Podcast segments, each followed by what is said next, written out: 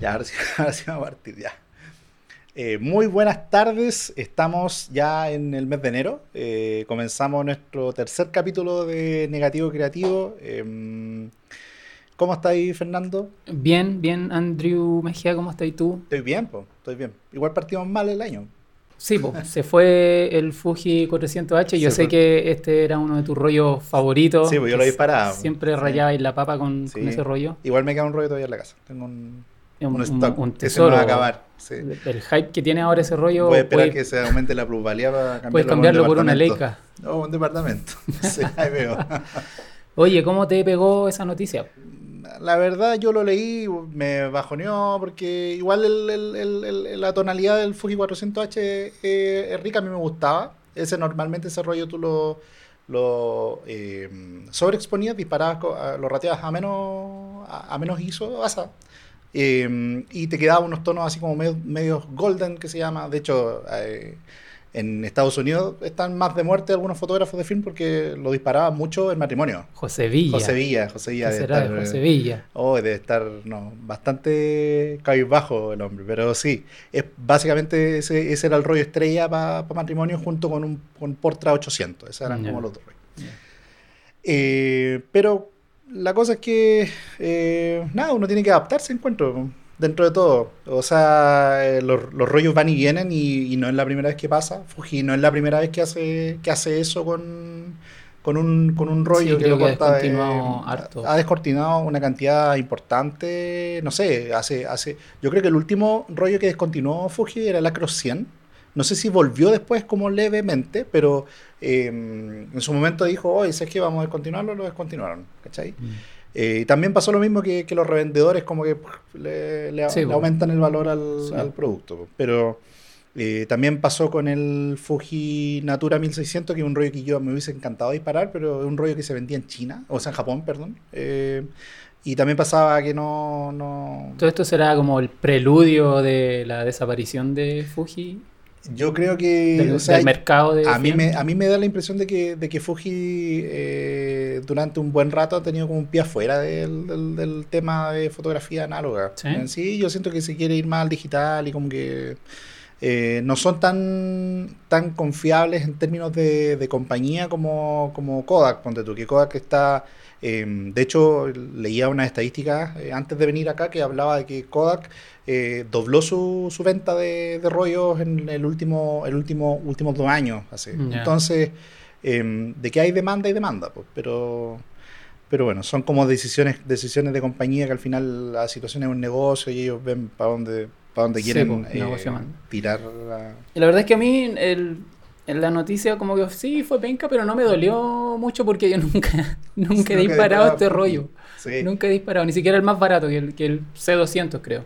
sí pues el C200, sí. Sí, nunca he disparado ese rollo. Entonces, sí es fome porque Mm. no, como que no hay, es un rollo menos del catálogo, ¿cachai? Mm, sí, un rollo no hay tanta variedad. Pero no, no, no me, no me afectó. No. Yo, yo igual siento que, o sea, digo, ya Fuji lo hizo y lo ha hecho con varias, varios, varios stock, pero en el caso de, de, de Kodak, ponte tú, no sé, lo que estábamos conversando hace un rato, que, que el tema de Kodak eh, había descontinuado eh, dos tipos de Portra que eran bien especiales, que era el BC y el NC en 160 y en 400. Y después agruparon eso y sacaron un, stock nuevo pa- pa- para usar en la línea profesional de Kodak, el Portra 160 y 400 a seca. Pero em, es algo que siempre pasa. Considero que no em, ¿No afecta el futuro? no siento que afecte el futuro. Es que siento, siento que igual siempre va a haber, eh, siempre, o sea, por lo menos ahora hay un revival que es bien reconocido en términos de, de fotógrafos nuevos que se interesan por el tema y que quieren también ingresar al mundo de- del, del rollo. Em, entonces, eh, yo siento que hubo un bajón importante cuando, cuando empezaron a aparecer las cámaras digitales y la gente empezó a pasarse a eso, pero de ahí a, a- después como que volvió a, a tomar realce el, el- el análogo como, como lo conocemos. Sí, eh, yo tampoco creo como que, que muera eh, la película. mm, Como yo le veo hartos años, soy bien optimista en eso, como Sí. que tengo que pensar así, si no me quedaría con un pizza papeles súper Sí, caro. súper caro. sí, sí, Pero así como mueren marcas, hay marcas nuevas que nacen. También es bueno Que hacen sí. nuevas emulsiones. Sí. Hay, hay, eh, claro, el revival también trae eso, que hay hartas empresas eh, pequeñitas que se han dedicado a decir, ya, ya, ¿sabes qué? Podemos eh, hacer un rollo nuevo, o lo que hace eh, el, el Japan Carmen Hunter, pues, el Bellamy Hunt, que él, dijo, yo voy a sacar un rollo, y el tipo eh, se contactó, creo que el rollo de él lo hacen así como en Bélgica, y es el, el, el Street Band 400 en 35-120, que es un negro, un blanco y negro bien, bien agradable. Eh, el tema de Cinestill, que Cinestill también pescó un negativo de, de cine básicamente y lo adaptó a, a hacer eh, fotografía de film, entonces... Sí, tenemos para rato, yo creo, en mm, fin. Lomography también, Sí, sí. eh, también está sacando stock que son raros y son como exp- experimentales. Pero todo eso siento que ayuda a, e, e impulsa una, una, mm, a, a esta industria de, de- de la fotografía de rollo y el, y el negativo y todo eso. Entonces, es triste por un lado, pero, pero bueno, hay que adaptarse y, y, y cambiar. Al final, bueno, no, no sé, estoy evaluando ver, probar unos Portra, el Portra 800, yo lo he disparado bien poquito, entonces es un, un rollo que me gusta. Ahora estos son rollos caros igual. Sí, po, sí, el Portra 800 es bacán. Es un- mis una de mis películas favoritas, pero es súper caro. Es caro, sí, po, Es súper caro. Sí. Eh, bueno, el Fuji 400H eh, andaba, por, andaba por un valor también similar. Pues, no sé, el negativo acá lo encontráis como en 12 lucas, 13 lucas. Ya. Entonces, eh, dividirlo eso por un clic y el que la foto te salga mal. como, en fin. Pero eh, eso, a, gran- a grandes rasgos. Eh, Bueno, yo cuando, eh, cuando comencé disparaba, eh, lo primero que disparé fue el Fuji C200, que es un es el rollo barato de, de Fuji para... ¿Y para to- ¿Todavía, ¿Todavía está ese rollo? ese rollo lo ¿O- están. Sí, yo no, no, no, tengo- no creo que lo hayan descontinuado.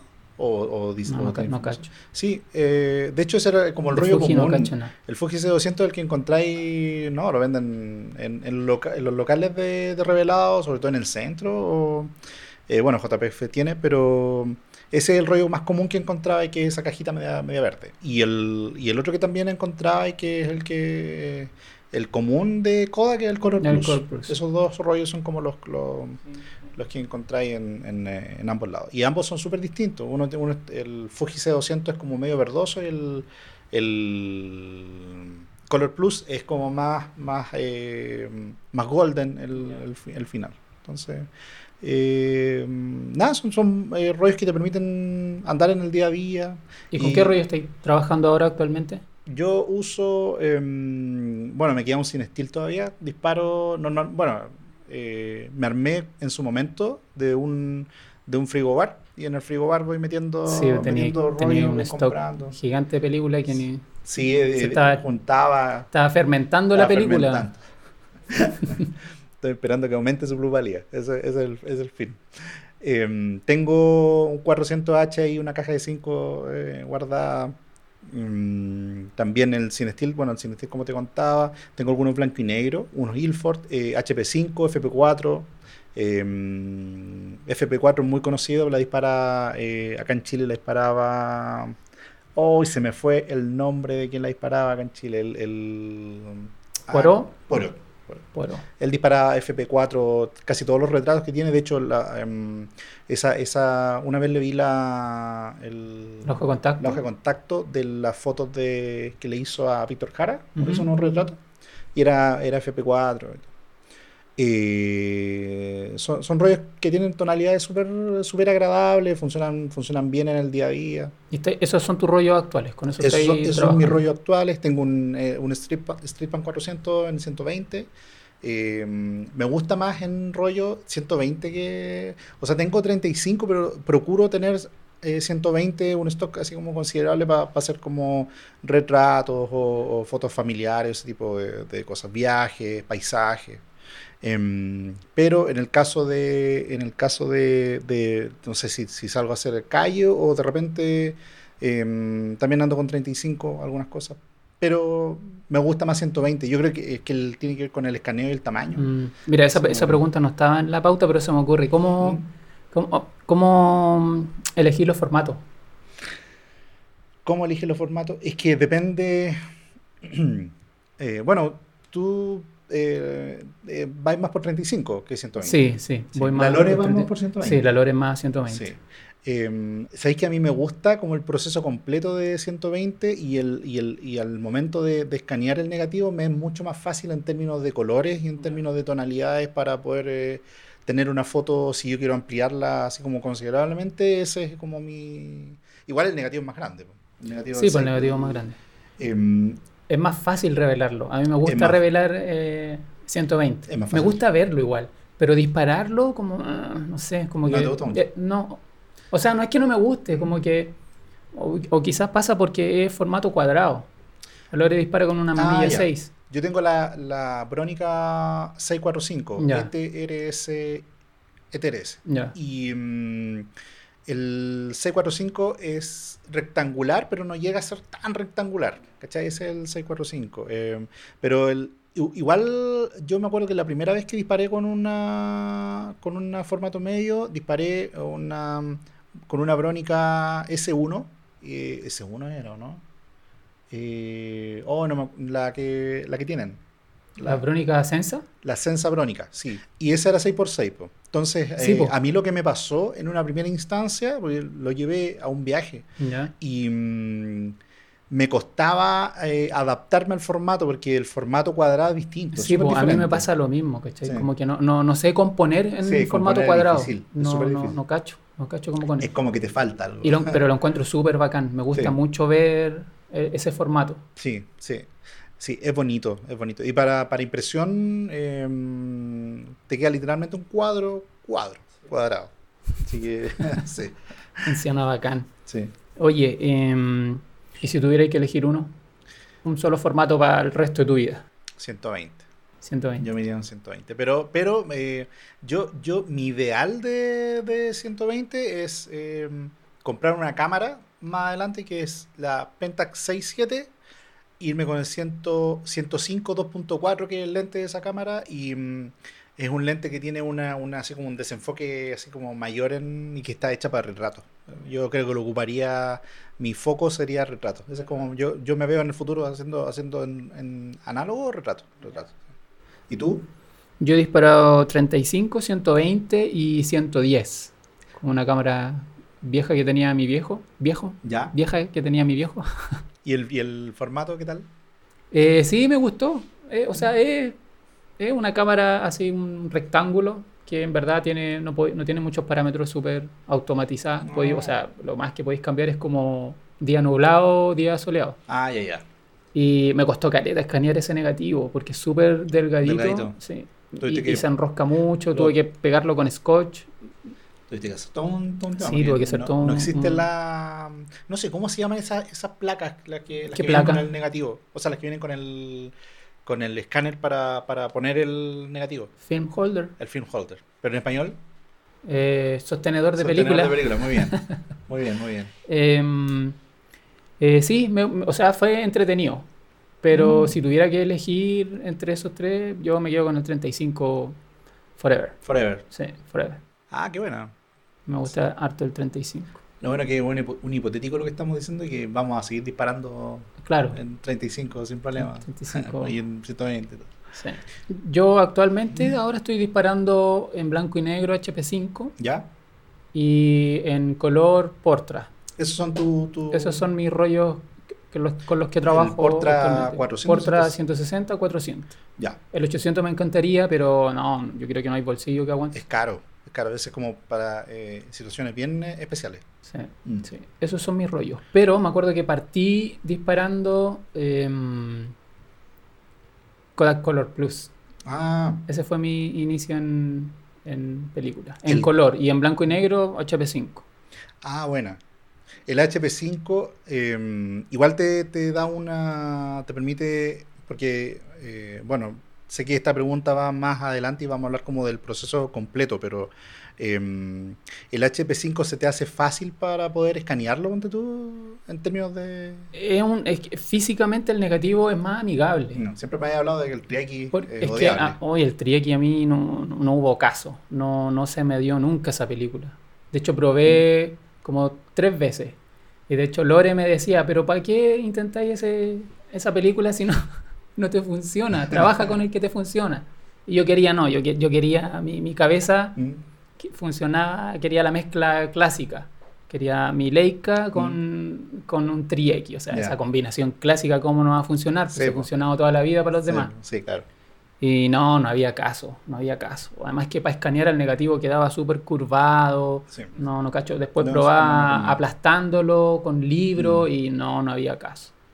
No había caso con esa Mm. película. Pues lo, lo disparaba ahí como a, a 400. Lo disparé lo- en toda, a 400, a 800, a 1006 y Ya, mm, no, no, caso. no, no, no había caso. Mm, En cambio, en, en Ilford, el, el Ilford se me da súper bien. mm, Eh, siento que es una película súper súper amigable. ¿cachai? Entonces disparé...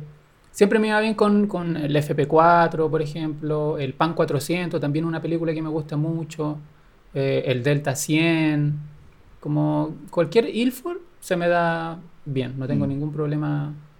Ah, buena. Sí. Sí. Em, revelado. Ahora vamos a entrar a, este el, el- el punto de, de- de, mm, a mí me pasaba, a mí me pasaba que, que- que- que, mm, antes de entrar al, al- al análogo, a mí, a mí había algo que me molestaba bastante y era el hecho de no tener el, el control del proceso completo, ¿cachai? Porque pasa que, mm, no sé, yo me acuerdo que cuando recién disparé, cuando recién disparé algunos rollos, llevé a, mm, a, una- laboratorio? a un laboratorio en el centro, eh, no voy a decir dónde, pero eh, me echaban a perder el rollo, me, me- me lo velaron eh, básicamente y me entregaron ¿Sí? el negativo velado. Tome, está malo su negativo. Así, me lo tiraron, su negativo. No, no vamos a funar a nadie, pero sí eh, pasan esas cosas. po. Yo he visto un montón de gente que de repente, em, no sé, han escaneado, han mandado a escanear negativos y vienen mancha- manchados, los, los escaneos vienen manchados, son de mala calidad, son de tamaños pequeñitos, ¿cachai? Porque no escanean tampoco en TIFF ni lo hacen demasiado grande el, el escaneo con tanto detalle. Entonces, ese tipo de cosas como que em, a mí me, me- me- me molestaban y no tener el proceso, el proceso completo en casa me... Sí, a mí me pasaba algo similar. Similar. Como que me, gustaba tener el control total de, de Mm. todo el, el proceso. Y sí, pues al principio mandaba a revelar a- al laboratorio. Pero eh, me venían los negativos rayados y No. esa cuestión no, no me gustó. Sí, y por lo mismo aprendí a hacer todo el proceso en la casa. pues. Sí, me compré los químicos, aprendí a Mm. revelar y eh, al final uno, o sea, nadie va a tratar tus negativos como, como uno mismo, uno ¿cachai? mismo, Con sí. ese cuidado que, de, de tu trabajo. Y eh, tampoco como que quiero decir como que, ah, los laboratorios acá, ¿no? No, No, de no. pega. Sí, pero eh, tiene que ver más como con, con uno, ¿cachai? Como el, el- el tener el proceso bajo tus manos Sí. sin pasar por terceros. Mm. Eso es lo que... Ahora, yo, yo eh, es- es como que investigué en su momento cómo, cómo lo hacían los fotógrafos, por ejemplo, los que trabajan con editoriales en, en Estados Unidos, por ejemplo. Y mm, resulta que ellos el- logran tener una, una conexión, como una relación laboral bien cercana con los laboratorios con los que trabajan. Entonces, a- hay algunos laboratorios que son bien reconocidos en ese aspecto, que uno es Richard Film Lab, que es como muy conocido en Estados Unidos, y otro que está en Europa que se llama Carmencita Film Lab, que son como los, Y el otro es Indie Film Lab, Film Sí. Lab que en Estados Unidos. Eh, entonces estas personas como que eh, ya dicen, ¿sabes qué? Yo quiero mis tonos así y por, por lo menos para los escaneos. Y, mm, y tienen como, guardan una especie de preset que está como prediseñado para el fotógrafo con el que están trabajando. Ah, ya, o sea, tienen el perfil listo. tienen un perfil armado, ¿cachai? Funcionan de esa manera. Qué bacán. Entonces es una, una cuestión que es más caro, claro, es más, es más caro el proceso. Tienen, tienen listo el preset. Pero tienen listo el preset del análogo, sí. Sí, a lo que hemos llegado. No, pero em, las tonalidades ya están, están armadas y les entregan un archivo trabajable, pues, en, muy alta resolución. Em, además, con el, el escáner que trabajan, son em, ocupan creo que Pacón y, y el otro, no me acuerdo cómo se llama el otro. Ah, había otro que Sí, era el... Pero eso es como eh, grande, esos escáneres. Claro, esos escáneres Como grandes. Noritsu, Frontier. Noritsu, Frontier, el- Ah, los ya. escáner, eh, también tienen escáner de, de tambor, que son como los mejores, Sí, son que son carísimos, Sí, un, son un escáner de estos. Hay una persona acá que escanea en tambor, que está en Providencia. ¿En serio? Sí, hay una persona. Y el, el escaneo el dato, ronda en el...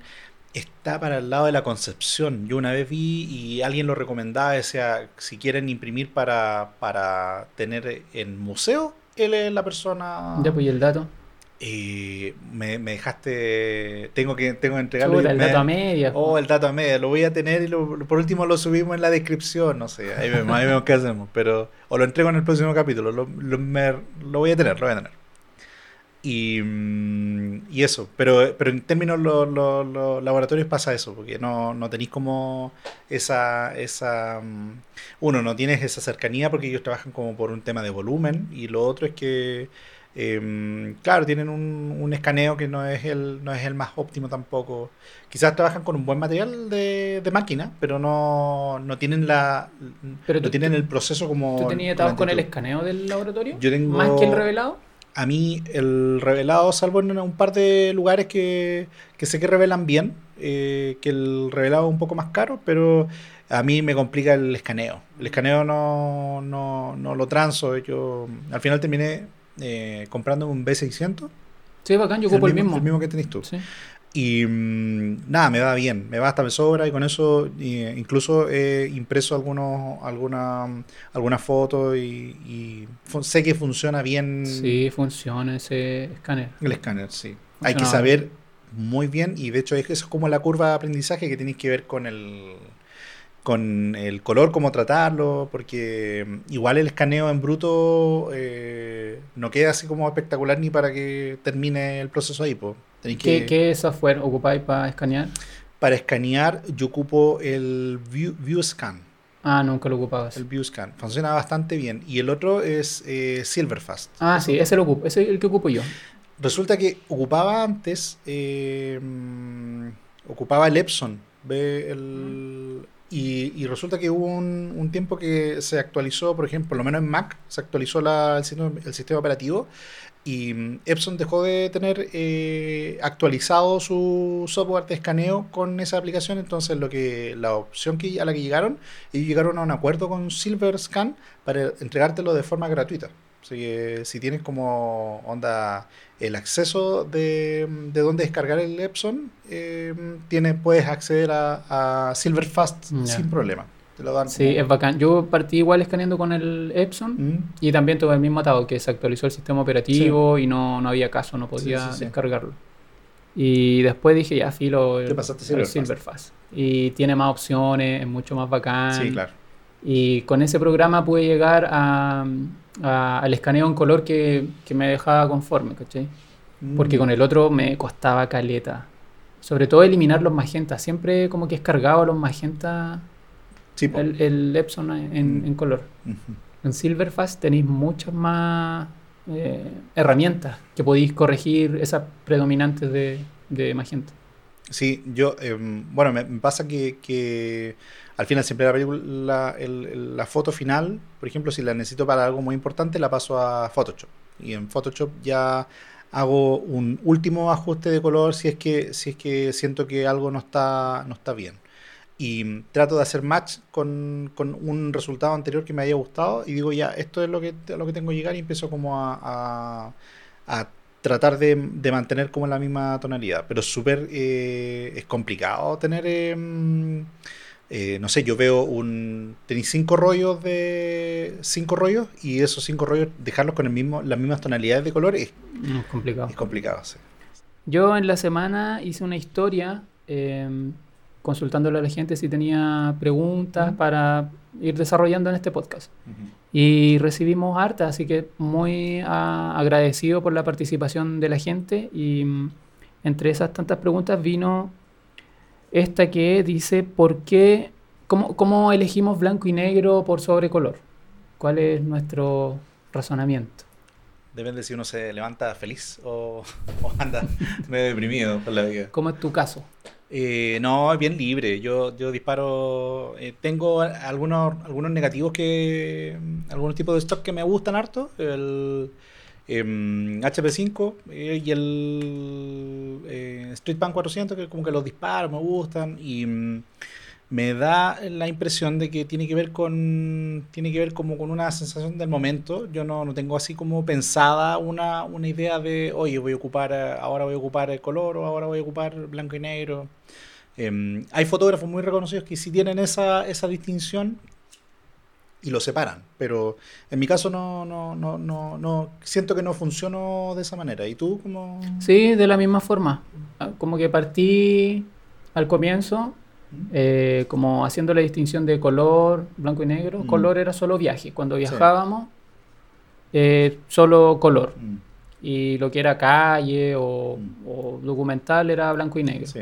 Pero después cuando estaba en el viaje pensaba, puta, esta foto en color, o sea, en blanco y negro igual estaría piola. Sí, sí, sí. Y ahora hago eso, como que llevo blanco y negro, stock de blanco y negro y, y color. Y como que depende del ánimo nomás. Sí, como sí. que ya, hoy día me levanté y tengo ganas de disparar dos rollos en blanco y negro Ahora, o dos rollos en color. sí. Como que no tengo una estructura, como que ya, claro. lunes de color, martes de blanco y negro. ¿cachai? Yo, yo igual lo veo como, como una, una- un tema práctico porque al momento de llegar al proceso de escaneo, el blanco y negro es súper fácil de tratarlo. po. Sí, pues escanear color es bien jodido. Es más jodido, Yo me sí. demoré harto en, en lograr un Sí, resultado que a mí me dejara conforme. Sí. Siguiendo con las preguntas también, eh, ¿por qué disparamos en film? ¿Por qué tú disparas en, en film, en película?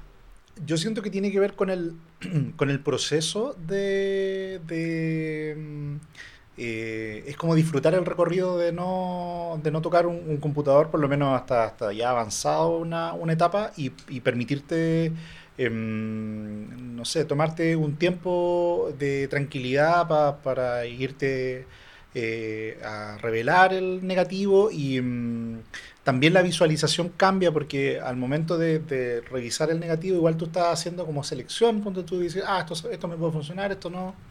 Y siento que es distinto eh, y es un proceso mucho más cálido que, que irte a, a Photomechanic, que es una aplicación que te permite ver las fotos en RAW y estar seleccionando rápidamente y, y, hacer esa, esa, esa distinción de imagen de qué es lo que te sirve y qué es lo que no te sirve. Eh, y además que hay un, un proceso de lentitud también, te hace, te hace más lento, mucho más lento. Y, y también siento que me ha hecho, a mí en lo particular, mejor fotógrafo, desde el punto de vista de eh, hacerme pensar más el clic. Eh, en digital uno no, no como que menosprecia esa parte, como tenéis, no sé, 150.000 disparos y por obturador, no, no, no te das esa, ese, ese, no tienes esa precisión de ojo de decir, ah, ok, sabes que ahora sí, ahora no. ¿Cachai? Eh, y disparas más a destajo, po. en cambio el rollo no, pues tenéis los 36, 36 posiciones en, en 35 milímetros y en, en 120 tenéis cuántas, Eh, 12, 10 en algunos, mientras, mien- mientras más grande sea el formato medio, menos, menos disparo, entonces, y mm, también te, hay un tema de que cada disparo es mucho más caro en, en, en rollo, entonces también te detienes ahí y, y son situaciones que, que ayudan. Yo personalmente siento que eh, em, me, mm, trabajar con obstáculos me es eh, creativamente más enriquecedor que trabajar eh, con, con una cámara que te dé a destajo lo que tú quieras hacer con ella. ¿Te gustan los limitantes? Me gustan las limitantes porque me, me, me enseñan, que siento que siento que va por ahí. Ya, ok. ¿Y a ti? Yo, bueno, partí en la foto con digital, Mm. pero después quise como reaprender todo y encontré una cámara de mi suegro, una Zenith Ujú. 12 XP, y, y quise meterme al análogo porque quise volver como a las bases de la foto, con lo que tenía al alcance, por si no Mm. hubiese tenido placa, me iba a las placas, probablemente. Em, y entre ese, ese proceso me, me enganchó, me, me gustó. Lo que más me cautivó fue que no tenía pantalla, entonces no podía ver lo que hacía. Mm. Y ese, ese proceso de esa incertidumbre me, me, me enganchó. Me gustó mucho e- eso, después de poder revelar, después de, de estar haciendo la foto y no tenía idea lo que va a salir. Sí, como claro. que tú pensáis que podéis tener algo.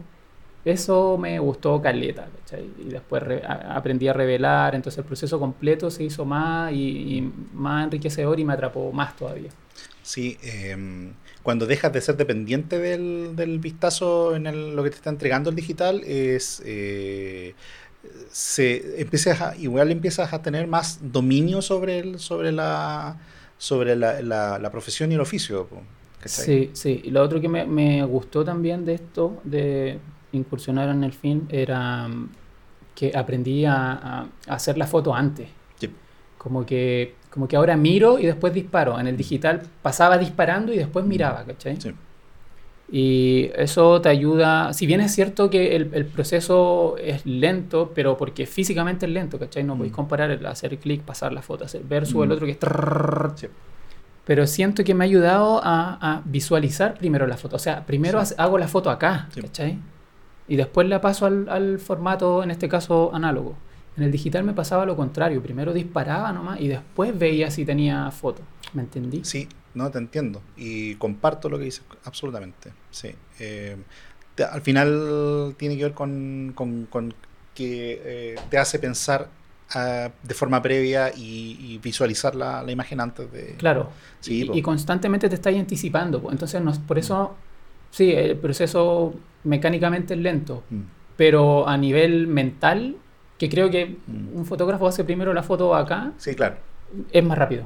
Yo creo que ahí van los años de los años de, de- de fotografía, porque em, tú aprendes como la parte la parte de los tecnicismos y cómo, cómo, cómo exponer bien una foto de cierta manera, pero esa rapidez mental de decir, ah, ya sabes que aquí estoy viendo una composición, la estoy, eh, esto me sirve, esto no me sirve, eh, y, se- y instintivamente estoy sacando un, un componente, es un proceso que luego de pasado un tiempo rápidamente tú, tú estás generando ese proceso en la mente, Sí. en- en- acá, ¿cachai? Antes, de, antes de, de siquiera ponerte la cámara en el ojo. Entonces, eh, yo creo que, que el- el- el- la foto en rollo te permite o te da esa, te, te entrega una rapidez que es una rapidez mental mucho más, mucho más certera al momento de, Sí. de generar el disparo. Ojo que igual yo creo, o sea, yo creo que también en digital es posible. Si tú apagáis Sí. la pantalla, Sí, eh, también es posible. también te va a entregar la misma sensación de no saber qué estáis qué estáis haciendo. No creo que, Mm. que solo en análogo se dé, ¿cachai? Como que Sí, para mí por funciona en, en las dos. Pero a mí me acomoda y me gusta mucho más el, Mm. el análogo. Sí, por supuesto. Eh, bueno, hay todo un tema. Sí, po. ¿Tienes otra pregunta? Sí, también nos preguntaron si a qué fotógrafos chilenos conocíamos, cómo, cómo está la escena hoy en día. Y yo estuve, yo he estado harto investigando acerca de los fotógrafos chilenos. Como que dejé mi- de mirar para afuera un Mm. rato y me puse a investigar acá y encontré una, una página web que recomiendo que, que se metan. Eh, está muy buena esa página porque es un, un- un directorio como de la fotografía del siglo XX, donde están los iconos de la fotografía chilena. Y me encontré con una agradable sorpresa, donde tienen todo ordenadito, tienen... Es, déjame dar la página, es www.rectanguloenelojo.cl. Ahí pueden entrar y revisar y tienen como los iconos de la Mm. fotografía chilena. Por ejemplo, yo cachaba algunos nombres, pero no a todos. Por ejemplo, yo cachaba a Antonio Quintana. ¿Se va bien atrás? Sí, pues se va Mm. bien atrás. Mm. Pero está Marcos Chamude, Gertrude de Mose, Lola Falcón y varios. No, no digo los nombres así como que, ah, yo conocía esto Sí, y ustedes sí. no. No, no. Yo lo caché hace poco nomás. Sí. Pero está bien interesante porque está súper ordenado y además también están como los otros, son seis fotógrafos que son contemporáneos ujú. Y que están dando que hablar igual. Así que está interesante para que revisen. Está súper buen el dato. Cuando me, Sí. lo, me lo comentaste, eh, ingresé y lo vi y de hecho en términos de diseño estaba bien armada la web y te permitía eh, revisar la... la, em, ingresar a- al portafolio de cada uno de los fotógrafos y te contaba un poquito de su historia y eso. Y, y está súper bacán, encontré que, que, eh, se fuera bien atrás desde, desde, eh, porque hay una historia fotográfica de Chile que tampoco no es muy conocida. po. Entonces, em, Chamude se llamaba. El, y él era de los años 50, entonces tenía parte de su portafolio y estaba, estaba la historia. Y normalmente nos quedamos nosotros en Sergio Larraín, que es como... Claro. Pero hay más, hay más y, y está muy interesante y es muy, muy buen dato el que, el que compartiste. Sí, está bueno. Sí. Tenemos más preguntas. ¿no? Ah, Ah, experiencia en fotografía en rollo. Chan. errores y aciertos. Errores, errores más que hacer. Sí, más que acierto, errores. Sí. Eh, sí, pues, como tú tenés más experiencia. Oh, ¿y con errores? Uf, tú tenés más experiencia con. Igual uno, eh, yo creo que es una, un tema de todos los fotógrafos y la gente que no, que no está dedicada a esto y ve como la- los portafolios, siempre eh, ven como lo mejor de uno, pero, pero hay un montón de trabajo atrás donde, donde te mandaste un condoro constante y sonante. po. Sí.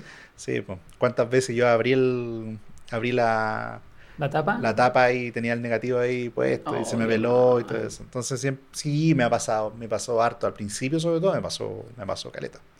Em, pero eh, también el tema de, de- de que el negativo se, se lo puse y no lo revelé bien, ponte tú. Entonces, Ya. Pero son situaciones que te, te- te enseñan. po. O sea, Sí, uno, estamos construidos en base a errores. Entonces, lo encuentro em, positivo y molesta cuando sucede, pero, pero digo, ya, ok, Sí, lección eh, aprendida. Es parte de, po, es parte Sí, de, de ir aprendiendo e- este proceso. A mí Ah, me pasó, me acuerdo que en el primer viaje que, que hicimos a Nueva York, ¿Mm? eh, no enganché bien la película. Entonces yo veía y pasaba, pasaba, y de todo ese rollo había una foto que a mí me interesaba. Y dije, oh, bacán, esta foto la tengo. ¿Mm? Me da lo mismo todo lo que había en ese rollo. Quería esa foto. A mí me pasó algo similar. Y de repente cuando sigo pasando y sigo haciendo fotos y voy en la Mm. foto 42, digo, ya, ¿qué onda este rollo? Y ahí pensé al tiro, puta, la cagué, no, no enganché el rollo. Mm. Y veo, abro la tapa y no estaba el rollo enganchado. Ay, Me quería sí, morir. A mí me pasó una vez que hice un rollo completo de doble exposición involuntaria, porque puse un rollo y lo disparé, y esto fue en un, viaje que hice con mi esposa, estábamos en, otro país, entonces dije, oh, la foto es bonita, ¿qué onda? tengo ahí algo que, que puedo guardar, imprimir y colgar. Entonces no me di cuenta y la puse ese negativo después de que lo terminé, lo puse junto con rollos que estaban vacíos. Entonces después volví a poner el rollo y me salió me salió un doble expo de, de dos países distintos, pues, claro la cuestión.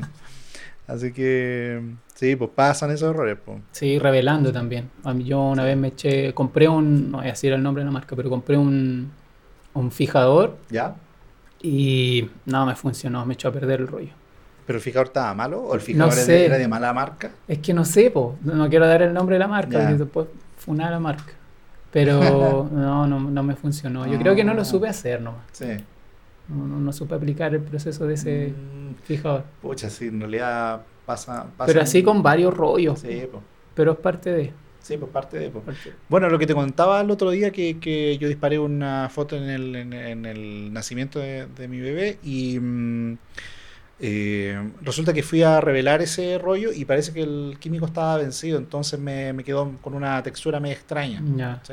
Era un blanco y negro. Y, y claro, que boté los químicos porque en realidad no...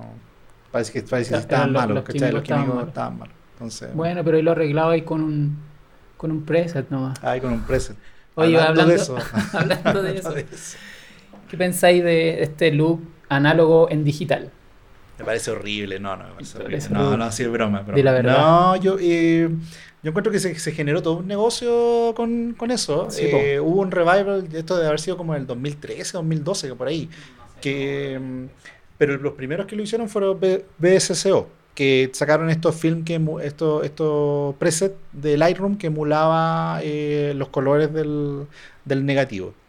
Eh, si pones el, el- por ejemplo, ellos tienen, o, no sé, Mastin Labs tiene un, un Portra 400, y si tú pones un por- Portra 400 digital y pones un Portra 400 real, no, no, no hay un match de comparación.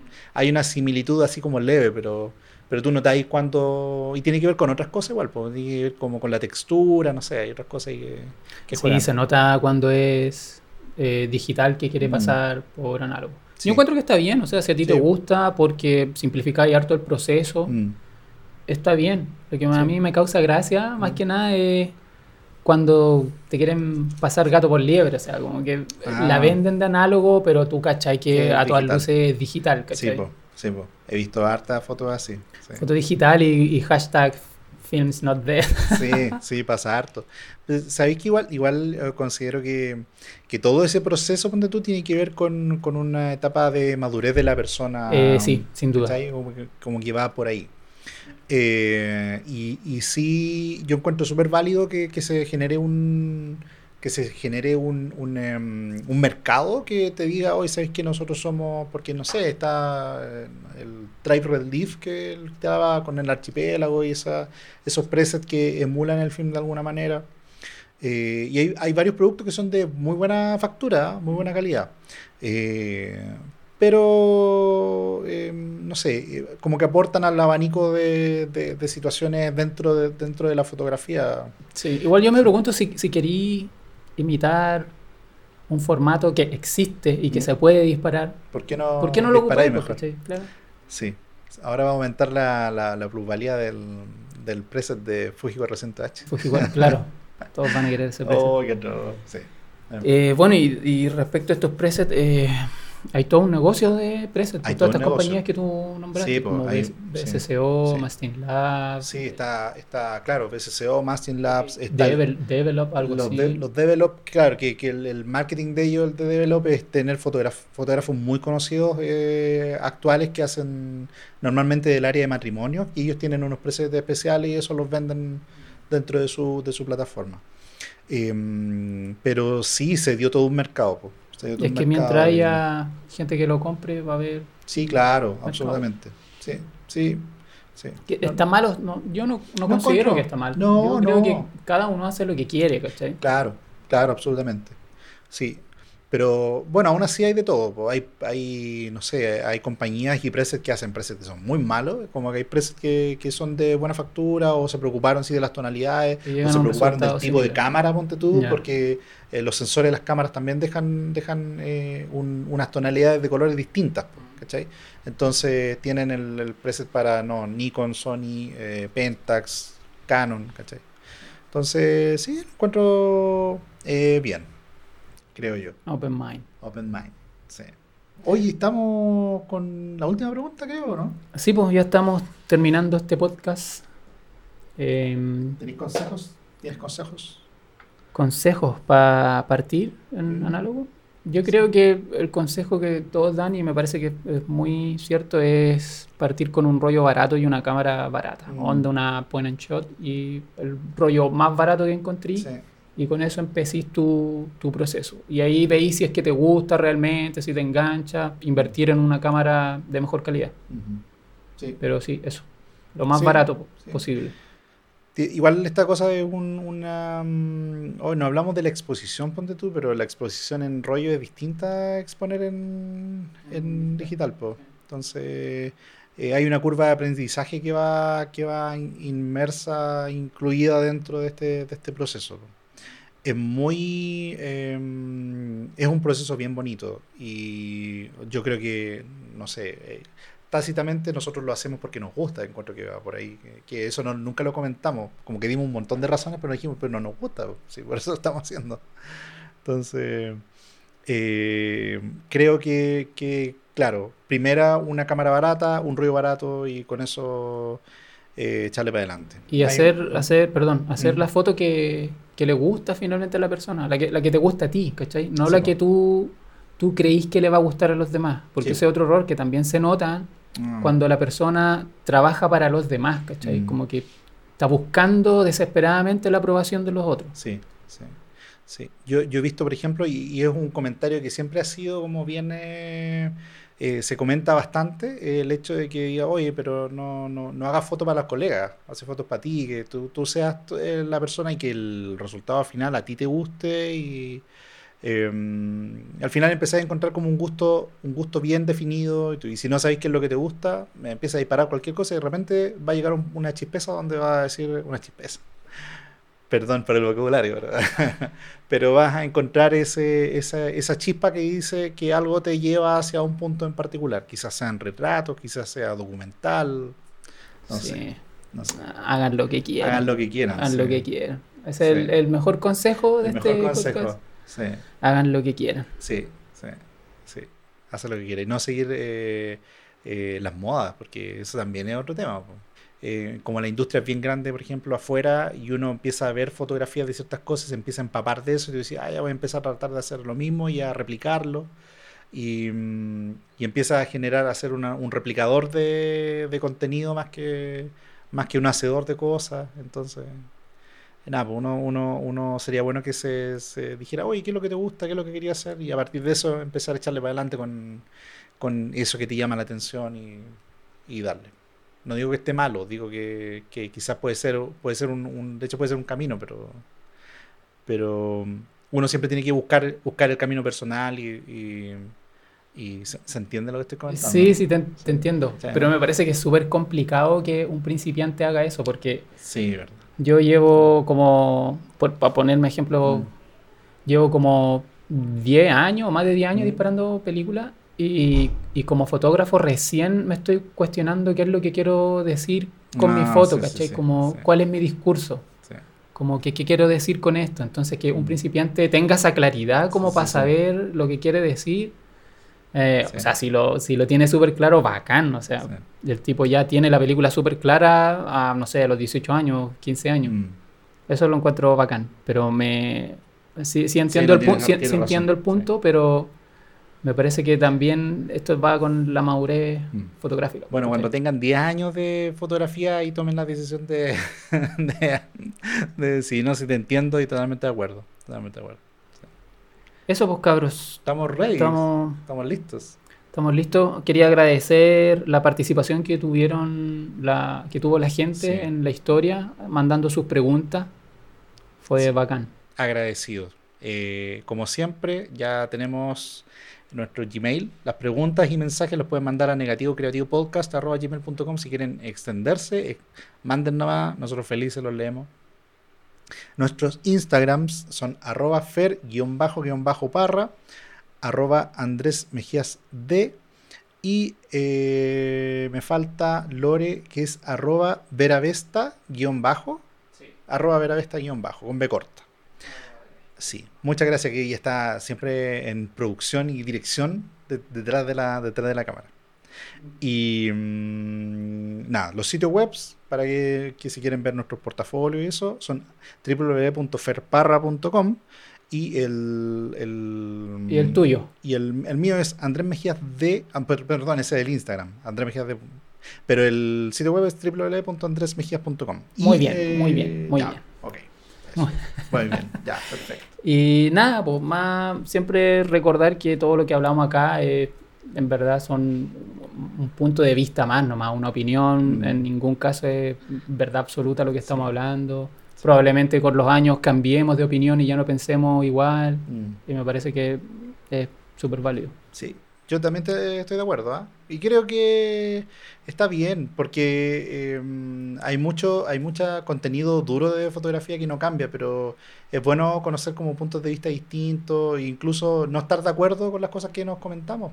Entonces, eh, es positivo porque hace crecer. Así que eso y Chabela. nos vemos. Adiós.